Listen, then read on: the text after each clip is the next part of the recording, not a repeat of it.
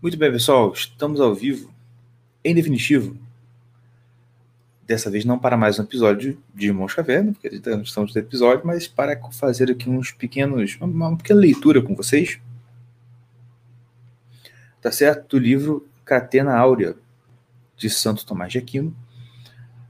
Eu estou lendo o volume 3 do Evangelho de Lucas. Para quem não sabe, a Catena Áurea é um livro escrito por Santo Tomás, onde ele faz uma compilação dos comentários de vários pais da igreja, dos santos padres, como, né, como são chamados, uh, e de doutores da igreja sobre os evangelhos. É uma exposição contínua dos evangelhos. Só que tem uma diferença, né? Não é só uma compilação. O grande, o grande mérito dessa obra de Santo Tomás é que ele organiza as citações de uma forma que parece que foi uma pessoa só que escreveu. Porque vocês vão perceber isso. Se eu não, se eu não falasse a cada parágrafo o nome do autor, como ele coloca no livro, vocês provavelmente achariam que é o próprio Santo Tomás que está escrevendo. Não porque o estilo parece Santo Tomás, mas porque é, o texto vai correndo solto, vai correndo livre. Não dá aquela impressão de falou, falou, falou, parou, volta, aí fala, fala, fala de novo.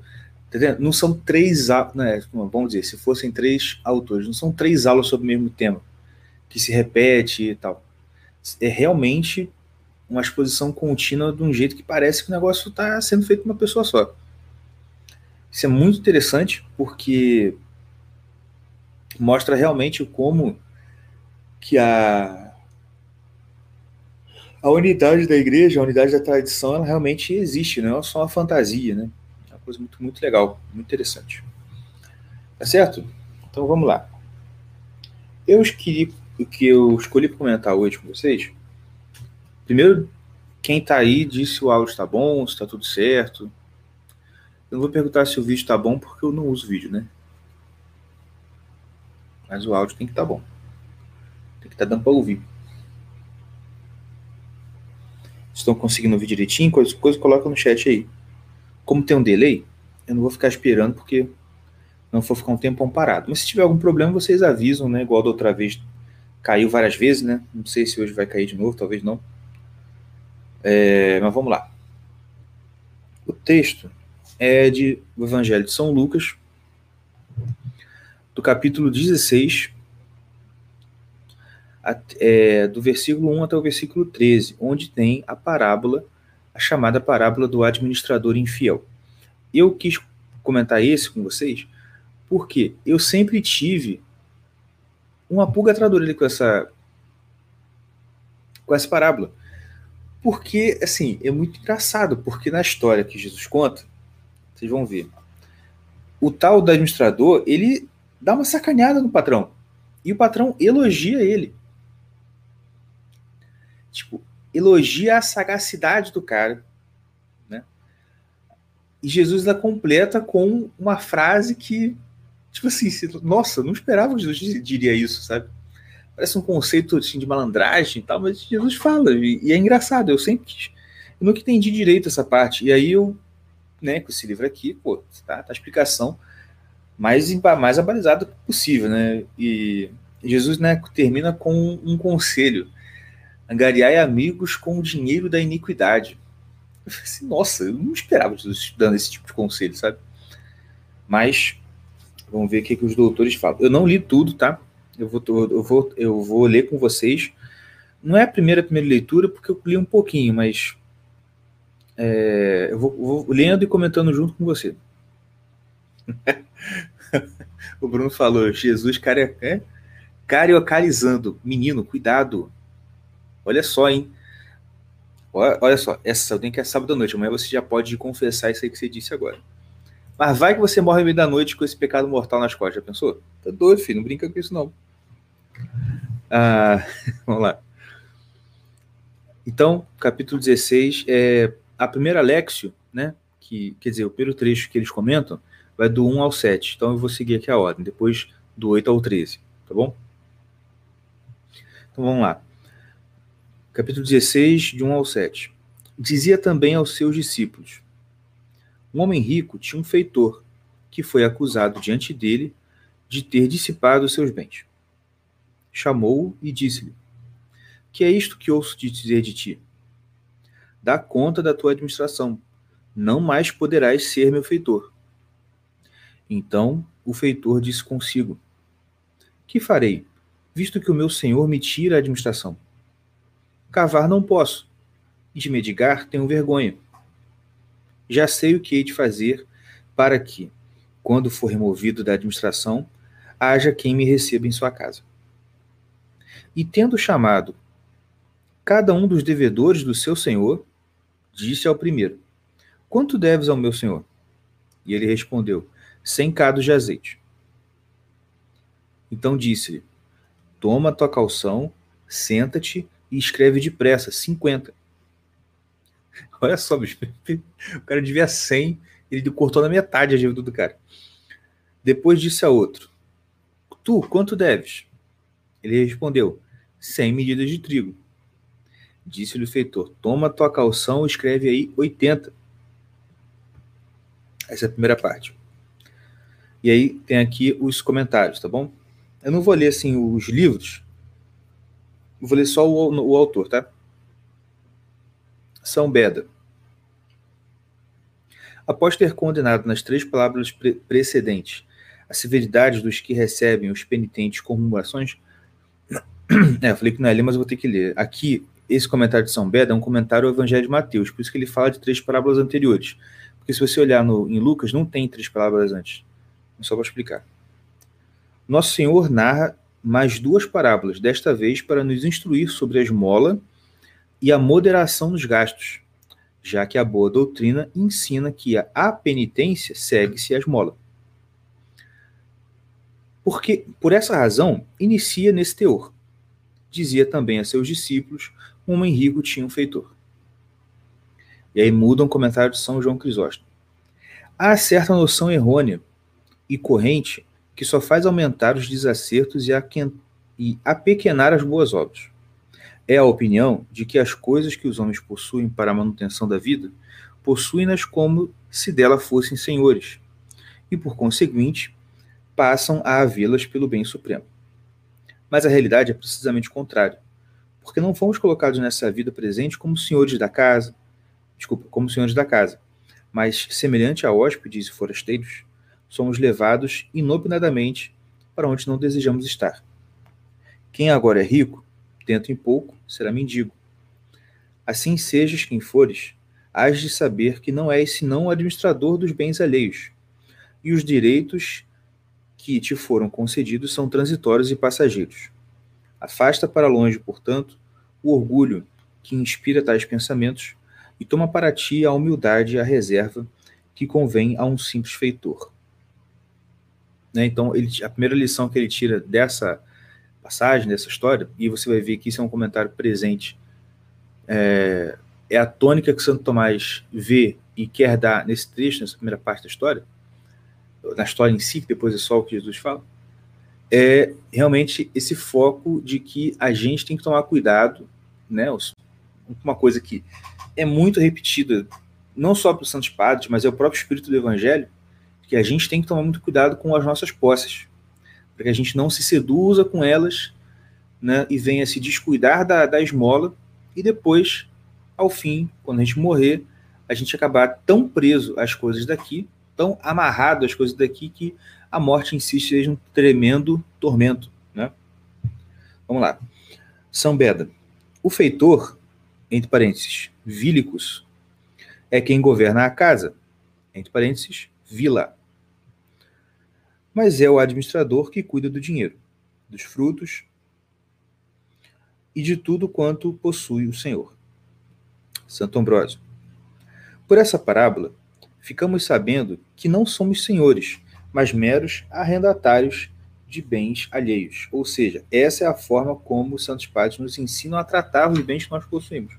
Por mais que nós, tipo, assim, juridicamente, de fato, sejamos donos de coisas, a gente tem que sempre ter ideia de que a gente, na verdade, é um arrendatário. A gente, na verdade, é um mero administrador. Isso tira da gente, né, de certa forma, a... isso isso tem o poder de, de, de, pelo menos minimizar muito aquele perigo que as riquezas que as riquezas têm de inocular coisas no coração humano. E é, é, eu acho que essa é, é, é, isso é uma visão equilibrada em relação a como você deve lidar com dinheiro e como você deve lidar com os bens, materiais da sua vida. Despreocupadamente, entendeu? Não é um racuna matata da vida, uma coisa louca, você ser irresponsável, mas também não ficar se prendendo muito a, a isso. Porque é muito comum a gente. Querendo ou não, a gente pode pensar que não, mas a gente é muito apegado a coisas daqui. A gente é muito apegado a bens materiais. Até talvez quem se acha ou quem se julga não muito apegado às coisas daqui, você precisa fazer um exame, uh, um exame correto da sua consciência e se perguntar: será que isso realmente, será que os bens materiais realmente não são valores para mim? Por exemplo, é muito comum você escutar um comentário, por exemplo, assim: nossa, olha só o fulano de tal, né? Já é velho, está quase, né? Está com uns 80 anos, 70. Tadinho, não tem nem uma casa própria. Tadinho, né? Tem só um carrinho. Tá entendendo? Esse tipo, esse tipo de, de comentário mostra profundamente se você tá ou não apegado a, a, aos bens materiais, porque você percebendo alguém chegando no fim da sua própria vida, você pensa: será que essa pessoa tem algo de valor e construiu algo de valor da vida? E o que você pensa nesse algo de valor é o quê? É casa, é, é carro, é e coisa assim, entendeu? Então, isso é uma coisa para a gente pensar. E realmente, essa ideia de você pensar, eu sou só um administrador de bens alheios. Por mais que, não, mas o bem é meu, o bem não é de ninguém. Tudo bem, cara. Então é o seguinte: se você é cristão, você tem que, tem que pensar o seguinte: tudo que eu tenho é dádiva de Deus. Então, no, no fundo, eu estou cuidando de uma coisa que Deus deu para mim. Então, eu continuo sendo redatário. Vamos lá. Teofilacto. Outro comentário.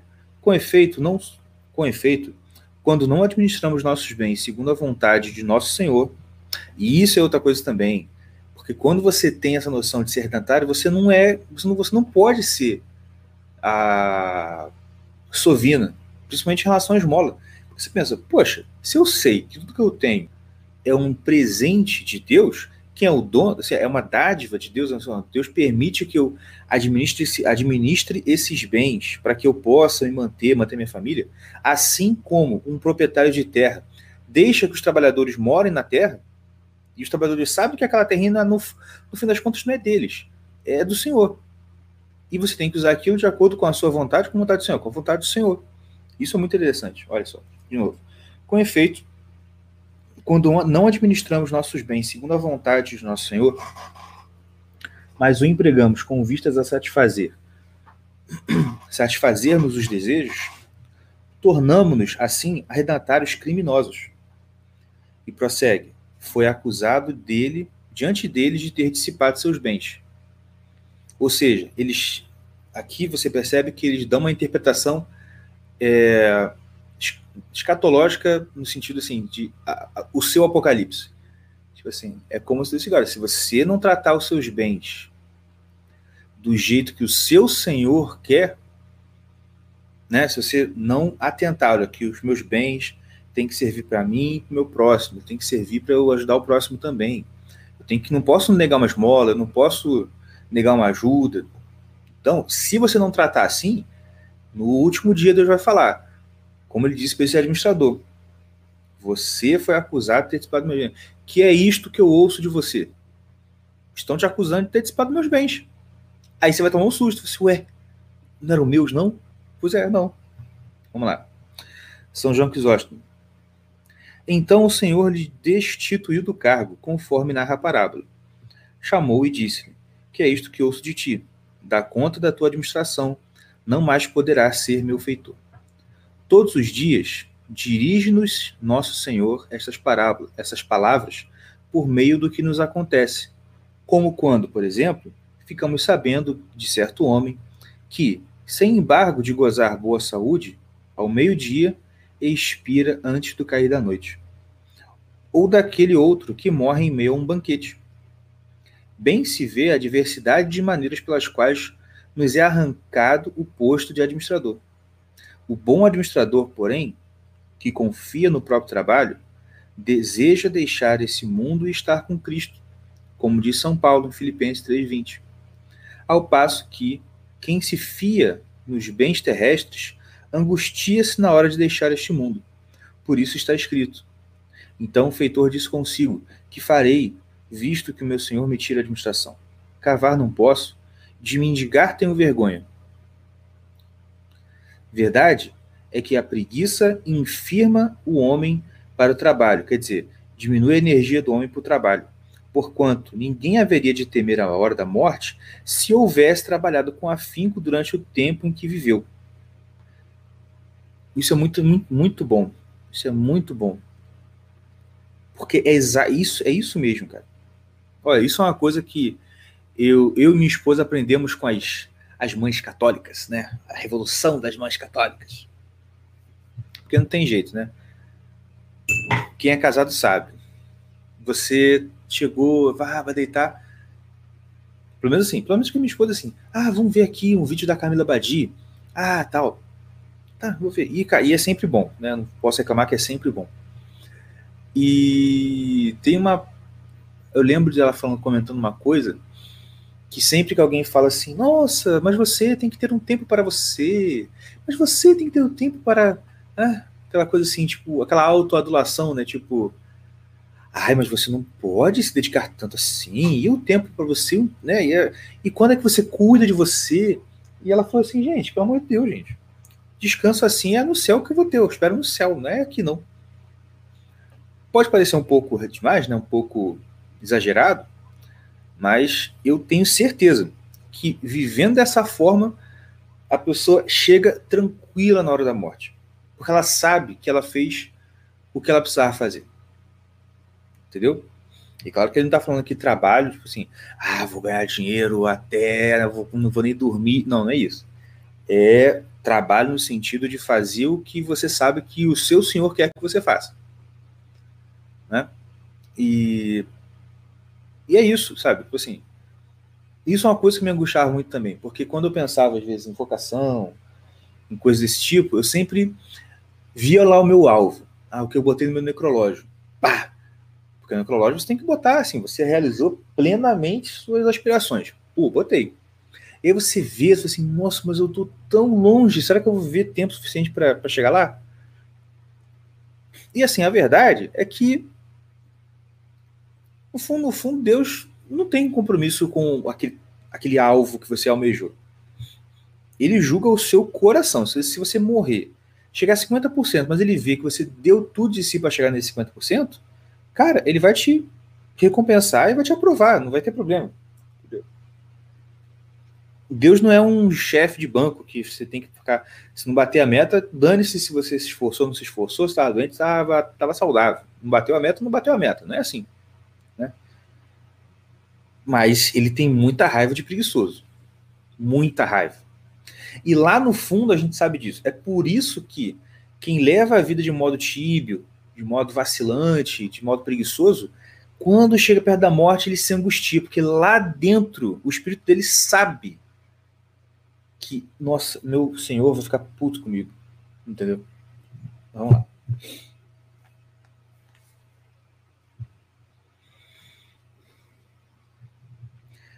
Ah, né?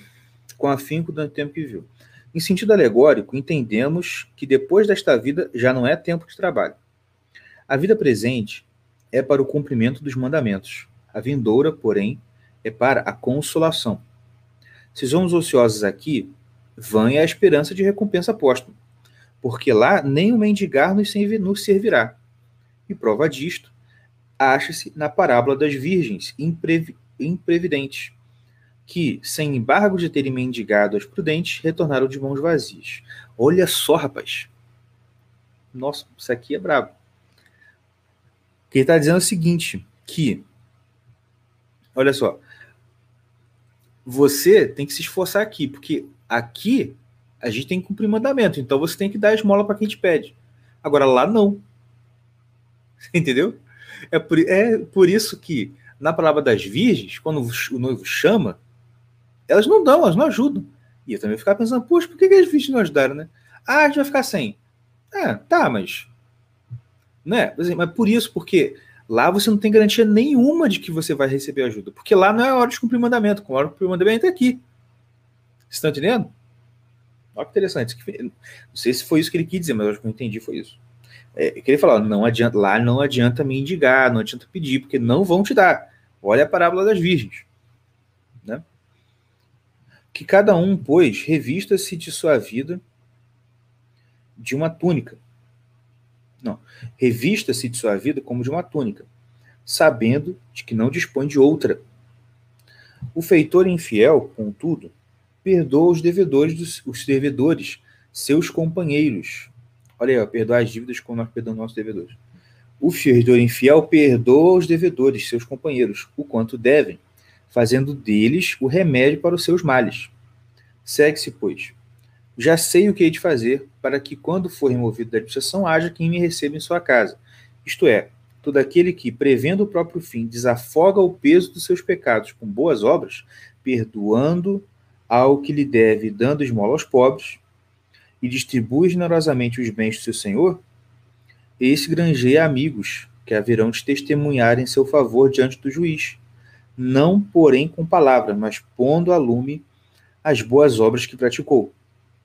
Esse testemunho há de, há de, lhe, repre, há de lhe preparar a casa da consolação. Verdade é que nada há que nos pertença, pois todas pois todas. Desculpa, aqui está um erro de edição. Pois todos os bens são posses de Deus. Prossegue-se. Tento chamado cada um dos devedores do seu senhor, disse ao primeiro quanto deves. Ao seu senhor ele respondeu cem casos de azeite. São Bedo. Entre os gregos, chama-se cado a uma espécie de ânfora. Né? Um cado, então, tem uma notinha aqui que fala que um cado é aproximadamente 28 litros. E o feitor disse ao devedor: Toma tua calção, senta e escreve cinquenta. Depois disse a outro: Tu quanto deves? E respondeu: Cem medidas de trigo. Cada medida equivale a 30 moidos ou alqueires. Que aqui o alqueire aqui seriam 6 litros. Toma tua calção, escreve 80, perdoando-lhe, pois, a quinta parte. Esta passagem dá a entender que quem desafoga pela metade ou pela quinta parte a miséria do pobre será recompensado por sua misericórdia. Olha. Pelo que é do procedimento do feitor, isto é, de um de, aí que é um comentário de Santo Agostinho. Santo Agostinho. Pelo que é do procedimento do feitor, isto é, de um, de um diminuindo a dívida de 100 barris para 50, de outro de 100 medidas para 80, cuida o que significa o seguinte: o quanto deviam os judeus aos sacerdotes levitas, este tanto deve ser multiplicado na igreja de Cristo. Assim, se eles pagavam um décimo do que auferiram, os cristãos devem dar metade, exatamente como procedia Zaqueu, ou, no mínimo, exceder-lhes o dízimo em dois décimos, isto é, um quinto. Olha aí, ó. Você achando que é, dizer que é, não deve pagar não deve pagar mais é coisa de pastor do Universal? Santo Agostinho, meu filho. Aí. Vamos lá. Então, essa primeira parte é o comentário em relação à primeira parte da história, a história em si do administrador infiel. E aí tem a segunda Alexio, Alexio 2, que vai do, do versículo 8 ao versículo 13. E aqui é uma coisa também muito interessante, porque, só para comentar, né, rapidinho, que é muita presunção, né? Eu estou lendo o comentário dos, dos, doutores da igreja, eu estou fazendo comentário aqui. É, desculpa, perdão, senhor. Presunção danada. Mas, assim, só né, comentar com vocês uma coisinha. É que, e olha que, que importante, como é interessante toda essa questão do quê? De você dar esmola, de você ajudar o pobre, né? Eu não vou dizer que ah, nunca ouvi isso. Mas você vê que os Santos Padres eles, eles separam muito claramente a ajuda da esmola. Né? O, Ah, e isso é uma coisa que eu vou confessar que eu fui compreender e fui perder os preconceitos com esmola quando? Quando eu me tornei aluno do CLS. E eu ouvi aquela aula, o que é o pão. Porque antes eu sempre ouvia aquele discursinho de que não, o esmola na verdade vai manter o cara na pobreza, ppp, popopó. Que no fundo, no fundo é o seguinte, é uma preocupação. Vamos lá. Com a vida tempo, é, vamos, vamos supor que realmente é uma preocupação verdadeira. É uma preocupação com o resto de vida que um mendigo possa ter com a qualidade de um resto de vida que um mendigo possa ter. E você tem, se preocupa com isso, colocando em risco o destino eterno da sua alma. Eu não sou muito bom em matemática, mas eu acho que não é uma conta muito favorável. Mas vamos lá. Continuando então, Alex 2, do versículo 8 ao versículo 13. E o Senhor louvou o feitor iníquo, por ter procedido sagazmente, porque os filhos desse século são mais hábeis no trato com os seus semelhantes que os filhos da luz. Portanto, eu vos digo: granjeai, amigos com as riquezas da iniquidade, para que, quando vierdes a precisar, vos recebam nos tabernáculos eternos. O que é fiel no pouco também é fiel no muito, e o que é injusto no pouco também é injusto no muito. Se, pois, vós não fostes fiéis nas riquezas iníquas, quem fiará de vós as verdadeiras? E se vós não fostes, não fostes fiéis no alheio, quem vos dará o que é vosso? Nenhum servo pode servir a dois senhores, porque ou odiará um e amará o outro, ou se afeiçoará a um e desprezará o outro.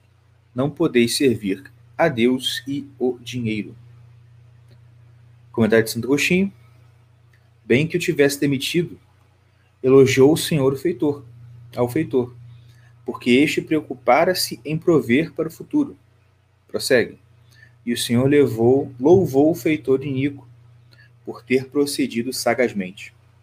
Não o imitemos, contudo, em todas as coisas, porquanto não devemos to tomar os bens de nosso senhorio para dá-los aos pobres. Né? Aí Agostinho faz uma ressalva, né? tipo assim, gente, pelo amor de Deus, não é para você sair agora e voltar para casa pegar lá o carro do teu patrão, o, o dinheiro do seu, do, do seu senhor lá e sair dando, né?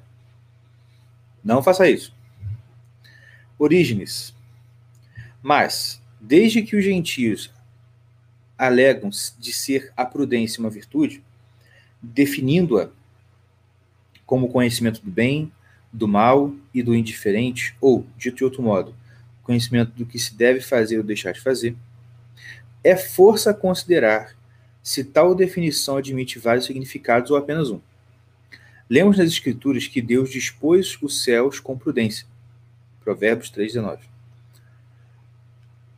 Donde se conclui que é ela, a prudência, um bem. Por outro lado, também está escrito em Gênesis 3,1 que a serpente era um animal prudentíssimo ou sagaz. Esta, porém, não significa a prudência, senão a astúcia que se inclina para o mal.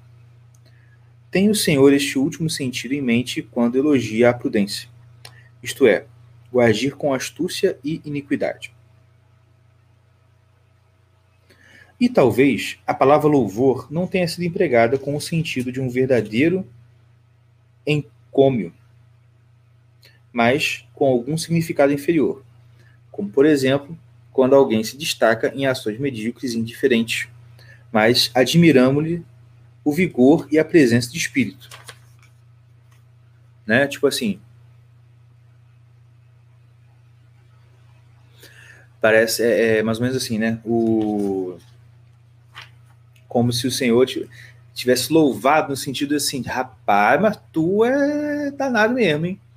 Assim, não foi um louvor, tipo, oh, como isto foi uma coisa maravilhosa, né? Foi um louvor, tipo assim, tipo assim, de admiração, assim, rapaz, mas eu não esperava que você fosse fazer isso. Como se fosse uma, uma admiração, né, em relação a isso.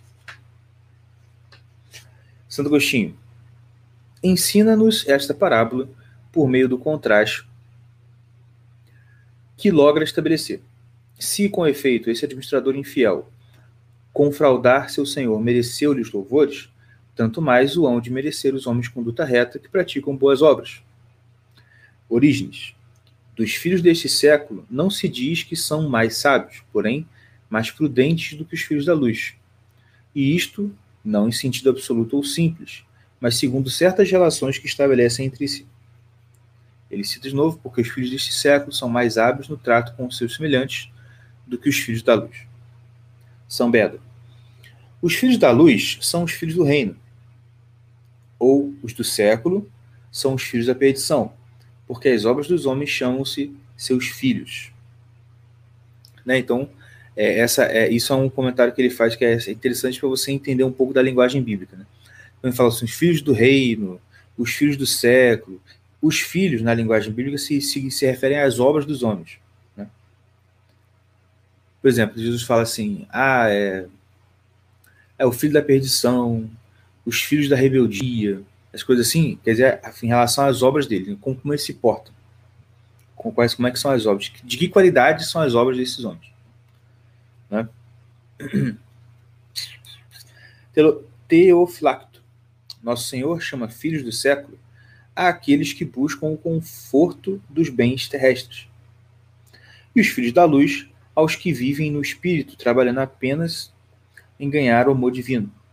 Ora, acontece que, na administração das coisas humanas, dispomos dos nossos haveres com prudência e trabalhamos diligentemente por haver à mão bens bastantes, para que tenhamos reserva em tempos difíceis.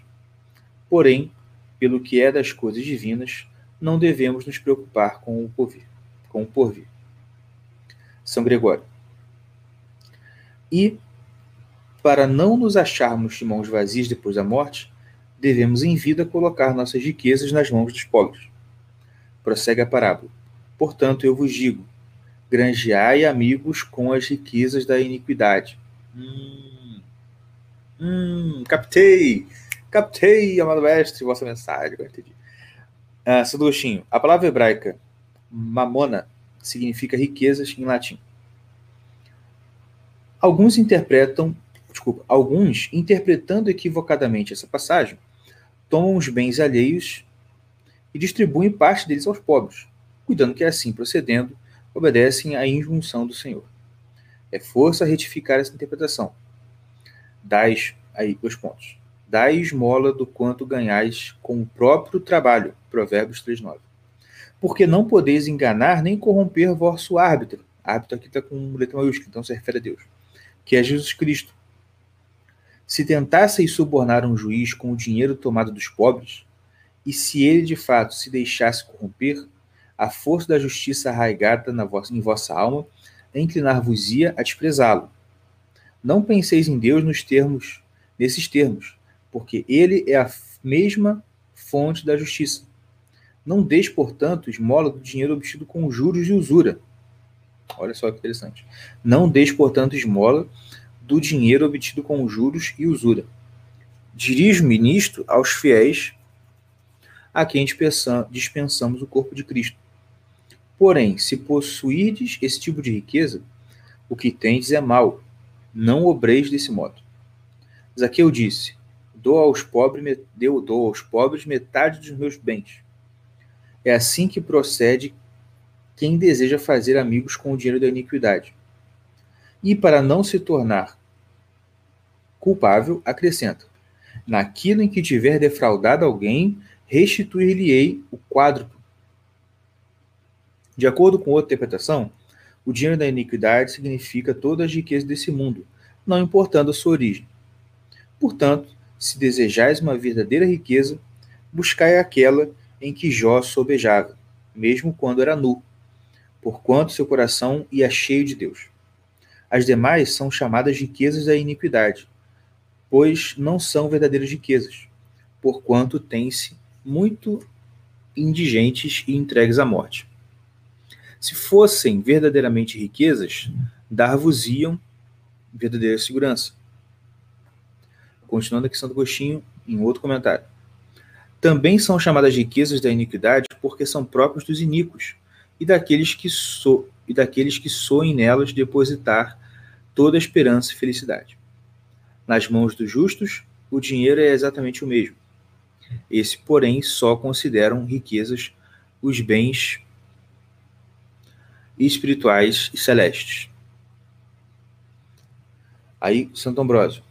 Nosso Senhor chama as riquezas da iniquidade porque elas estimulam-nos à avareza, inclinando-nos à servidão. São Basílio.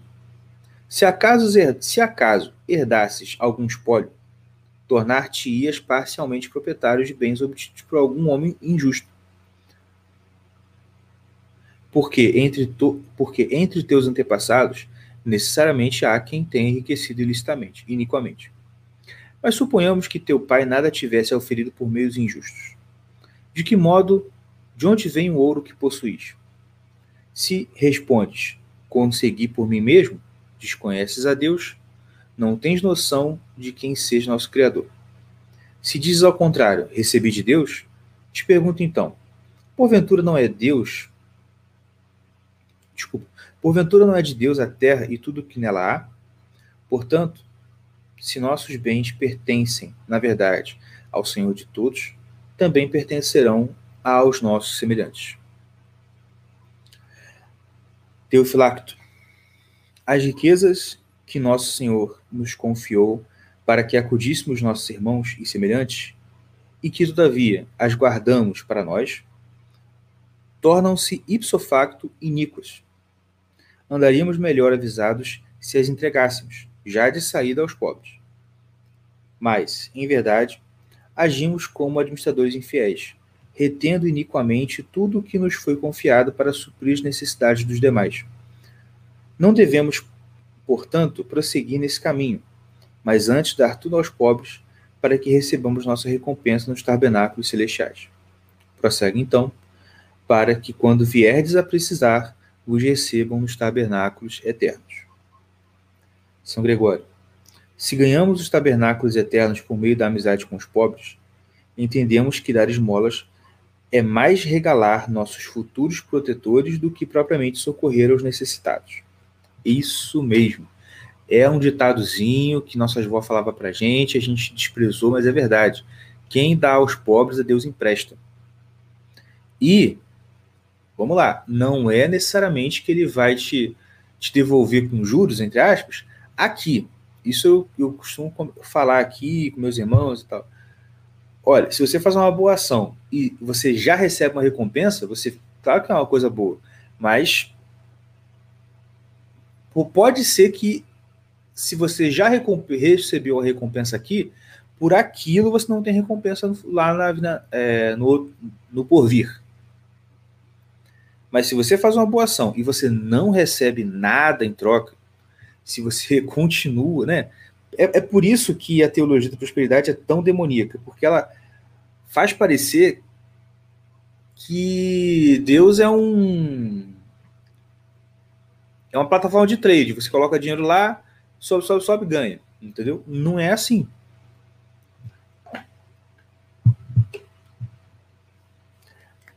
A mentalidade de, de reforçar a necessidade de ajudar a igreja nas necessidades, nas necessidades materiais dela é verdadeira. Tipo assim, realmente você tem que dar dízimo, realmente você tem que dar oferta do que você puder. E você também tem que ajudar os pobres. Né? Dá o dinheiro para o mendigo, bate alguém na sua porta precisando de comida, você dá comida para ele e tal. Você tem que fazer isso. Só que não pode ser na ideia de seguinte: ah, eu vou dar aqui porque Deus vai me honrar, então não, eu vou dar esse dinheiro e eu não vou passar nenhuma necessidade. Olha, pode ser que isso aconteça, mas pode ser também que você deu dinheiro, puxa, vai me fazer falta isso aqui. Dou mesmo assim. E realmente faz falta. Você, tipo assim, eu dei, pensei, pô, mas será que vai fazer falta? E dei mesmo assim pode ser que você dá o dinheiro e, e faça falta. Eu fico feliz, meu irmão. Se fez falta, se não recebeu recompensa aqui na Terra, lá no céu você vai ter. Daí não tem. Não tem erro. Santo Agostinho. E quem há de habilitar os tabernáculos eternos, senão os santos de Deus? E quem, e quem estes hão de receber nesses mesmos tabernáculos, senão os que, os que aliviaram-lhes a pobreza e proveram-lhes com alegria tudo aquilo que necessitavam. Eis os humildes servos de Cristo, que deixaram tudo para lhe seguir, distribuindo todos os seus bens entre os pobres, para que pudessem servir a Deus com o coração arrancado aos liames do século, e se elevassem ao céu como se asas tivessem, livres de todo o peso dos negócios mundanos. Continua Santo Agostinho. Não devemos pensar neles, os habitantes do céu, por quem gostaríamos de lá ser recebidos como devedores de Deus, uma vez que essa passagem diz respeito aos santos e justos que lá habitam. Estes, com efeito, deixam entrar apenas aqueles que empregaram as riquezas mundanas em favor dos desvalidos. Santo Ambrósio. Granjeai amigos com riquezas da iniquidade, dando aos pobres, podemos participar da graça que desfrutam os anjos e demais santos. São João Crisóstomo. Observa que ele não disse para que vos recebam em seus tabernáculos. Por quê? A falar a verdade, não são eles próprios que guardam-lhes a entrada. Também quando nosso Senhor diz, granjeai amigos, acrescenta, com as riquezas da iniquidade, deixando claro que não nos há de bastar o favor dos santos se as boas obras não nos acompanham, se deixamos de empregar justamente as riquezas amontoadas injustamente. A esmola bem praticada é a arte das artes. De fato, por meio desta arte, não logramos construir casas de barro, mas alcançamos a vida eterna. Nas demais artes, vai tudo dos elementos externos, mas as obras de misericórdia erigem-se apenas por meio da vontade. São Cirilo. Assim, Nosso Senhor instruía os ricos a que estimassem sobretudo a amizade dos pobres e que justamente e que juntassem tesouros no céu conhecia também a preguiça dos homens, que, uma vez tomados pela paixão de enriquecer, descuidavam das obras de caridade em benefício dos pobres. Deixa o Salvador claro que por essas vias não há de resultar nenhum fruto espiritual. O que é fiel no pouco também é fiel no muito. O que é injusto no pouco também é injusto no muito. E em seguida, nosso Senhor abre-nos os olhos do coração, dizendo: se, pois, vós não fostes fiéis nas riquezas iníquas, quem fiará de vós as verdadeiras? O pouco aqui significa a riqueza da iniquidade, isto é, os bens da terra, que de nada valem para quem está a buscar as riquezas do céu. No pouco é o homem que compartilha seus haveres com os miseráveis. Demais, se nem no pouco acertamos, acertamos a ser fiéis, por que meio haveremos de alcançar o fecundo dom verdadeiro da graça divina que imprime na alma, na, na alma humana, a semelhança com a mesma divindade? Que seja este o sentido das palavras de nosso Senhor. Fica claro pelo que segue. E se vós não fostes fiéis no alheio, quem vos dará o que é vosso? Santo Ambrósio. As riquezas nos são alheias, porquanto estranhas à nossa natureza. De fato, com elas não nascemos e quando morremos, deixamos-las todas. Jesus Cristo é nosso, porque é a própria vida dos homens e, para além do mais, desceu até nós. Olha que bonito. Né? Ele, eles, eles atentam para essa, essa comparação que Jesus faz. Né? Quando ele fala: se vocês não forem fiéis no que é alheio, o que, que nos é alheio? As riquezas. Porque, né, nós nascemos nus e morremos nus, né? A gente morre e a gente não tem, a gente não leva nada para lugar nenhum. Não é nosso, de fato. Quem vos dará o que é vosso? Esse o que é vosso, né? O que, que é nosso de fato? Cristo. Porque ele é a vida da gente, ele é a nossa vida e é a nós que ele desceu e para ele que nós iremos, né? Teofilacto. Até aqui ensinou-nos Nosso Senhor a administração das riquezas, para seguir-lhe a vontade, portanto, é força, nos, é força nossos corações se desapegarem dos bens deste mundo. Nenhum servo pode servir a dois senhores. Santo Ambrósio. Não que de fato haja dois senhores, há um só, nosso Senhor e nosso Deus. Com efeito, há quem se deixe escravizar pelas riquezas, mas nem por isso elas constituem-se como autoridade sobre os homens, pois é ele próprio, o homem, que as que a leva, desculpa, que a elas se submete o propósito. Nosso Senhor é um só, porque há um único Deus, motivo porque o Pai e o Filho compartilham do mesmo poder. E explica-o dizendo: Porque ou odiará um e amará outro, ou se afeiçoará a um e desprezará o outro. Nosso Senhor, Santo Agostinho agora, Nosso Senhor não diz essas coisas casualmente ou sem ter refletido. De fato, ninguém admitiria amar o demônio. Ao contrário de quem, quer dizer, né? Ninguém admitiria amar o demônio. É, pois é, né? Tipo assim, uns mil anos passaram e a coisa parece que mudou, não é mesmo? Uh, ao contrário de que amam a Deus, porém, muitos são os que se gloriam. Assim, odiará a um, isto é, ao diabo, e amará a outro, ou seja, a Deus, ou se afeiçoará a um, ao diabo, buscando os bens temporais, e desprezará o outro, a Deus, como, aliás, soem fazer tantos cristãos movidos pelas paixões que lhes vão na alma, apostando obter da misericórdia divina a impunidade de suas faltas. São Cirilo, ele termina a parábola dizendo: Não podeis servir a Deus e o dinheiro. Renunciamos, portanto, às riquezas e consagre, consag, consagremos-nos com todo o desvio a Nosso Senhor. São Beda, para finalizar, que o avaro tome ciência dessas palavras e entenda que não pode servir ao mesmo tempo a Jesus Cristo e às riquezas. Sem embargo, não falava, não falava nosso Senhor simplesmente do possuir riquezas, mas do servi-las. De fato, o homem que se põe, cadê? O homem que se põe a entesourá-las está a rigor trabalhando para elas. Aquele que, porém, logra sacudir o jugo dessa escravidão, acha-se livre para distribuir seus haveres com o verdadeiro Senhor.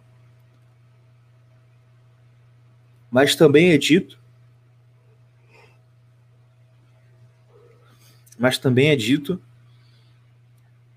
mas também é dito servo das riquezas, aquele que, por causa da própria perversidade, é chamado com razão de senhor das coisas terrestres e príncipe deste mundo. Está falando aí também do diabo. Acabou. Então é isso, gente. Uh, eu acho muito bom. Quem quiser comprar, indico fortissimamente essa coleção, que agora, inclusive, já saiu né, o volume 4, que é a Catena Áurea, o volume 4, Evangelho de João. Vale a pena demais, demais. Se vocês tiverem condição, comprem. Porque vocês viram, né? Tem comentários de pô, muitos santos. Então, é uma, uma coisa muito boa mesmo, assim. Só o doutor Angélico mesmo para fazer uma coisa dessa. Ele compilou ali, você tem um tipo um almanac, um compilado, um compêndio mesmo, assim, sem precisar ler as obras de Santo Agostinho, as obras São Beda, as obras São Cirilo, as obras Santo Ambrósio, você tem já tudo reunidinho, você tem lá os comentários todos. É óbvio que é também super aconselhável você ler as obras né, de Santo Agostinho, de Santo Ambrósio, dos santos. É, mas aí você tem uma grande facilitação, né? E você tem né, interpretações tradicionais e balizadas.